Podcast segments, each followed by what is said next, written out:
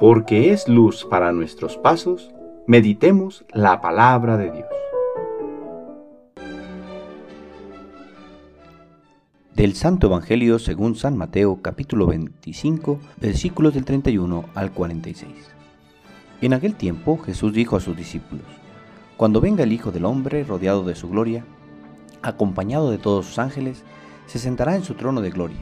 Entonces serán congregadas ante él todas las naciones y él apartará a los unos de los otros, como aparta el pastor a las ovejas de los cabritos, y pondrá a las ovejas a su derecha y a los cabritos a su izquierda. Entonces dirá el rey a los de su derecha, Vengan, benditos de mi Padre, tomen posesión del reino preparado para ustedes desde la creación del mundo, porque estuve hambriento y me dieron de comer, sediento y me dieron de beber, era forastero y me hospedaron, estuve desnudo y me vistieron, enfermo y me visitaron, encarcelado y fueron a verme. Los justos le contestarán entonces, Señor, ¿cuándo te vimos hambriento y te dimos de comer, sediento y te dimos de beber? ¿Cuándo te vimos de forastero y te hospedamos, o desnudo y te vestimos? ¿Cuándo te vimos enfermo o encarcelado y te fuimos a ver? Y el rey les dirá, yo les aseguro que cuando lo hicieron con el más insignificante de mis hermanos, conmigo lo hicieron. Entonces dirá también a los de la izquierda, apártense de mí, malditos, vayan al fuego eterno, preparado para el diablo y sus ángeles porque estuve hambriento y no me dieron de comer, sediento y no me dieron de beber. Era forastero y no me hospedaron, estuve desnudo y no me vistieron, enfermo y encarcelado y no me visitaron. Entonces ellos le responderán, Señor, ¿cuándo te vimos hambriento o sediento, de forastero o desnudo, enfermo o encarcelado y no te asistimos? Y él les replicará, yo les aseguro que cuando no lo hicieron con uno de aquellos más insignificantes, tampoco lo hicieron conmigo. Entonces irán estos al castigo eterno y los justos a la vida eterna. Palabra del Señor.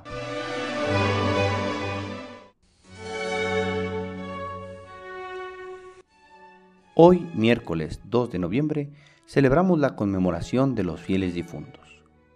Recordamos en este día a la iglesia purgante, es decir, aquellos que han muerto, pero por un designio especial de la misericordia de Dios esperan ser purificados para entrar al cielo pues al cielo no puede entrar nada manchado por el pecado.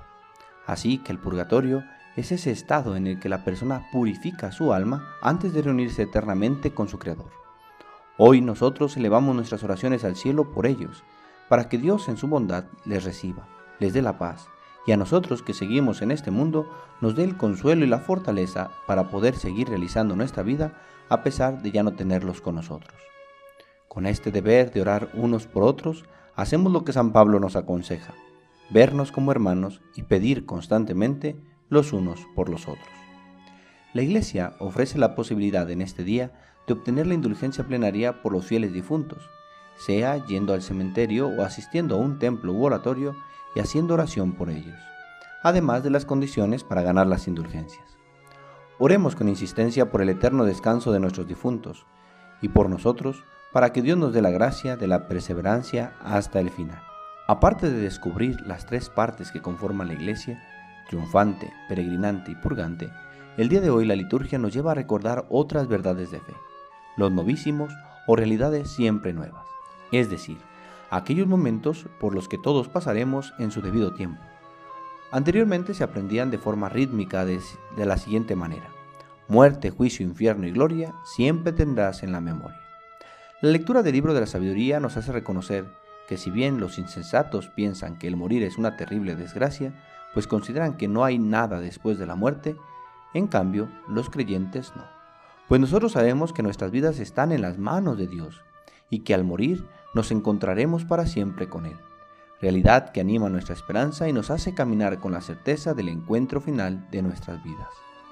Así, somos conscientes que hemos de morir y que el morir nos llevará al encuentro con Dios, que si bien es Padre misericordioso, también es juez justo y dará sentencia al final de nuestra vida según nos merezcamos.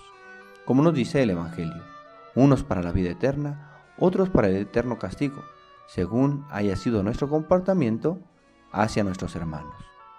Contemplar estas cuatro realidades de nuestra condición humana nos hace reflexionar la seriedad con que debemos llevar nuestra vida pues no solo nos jugamos la felicidad en este mundo, sino la que ha de durar para toda la eternidad.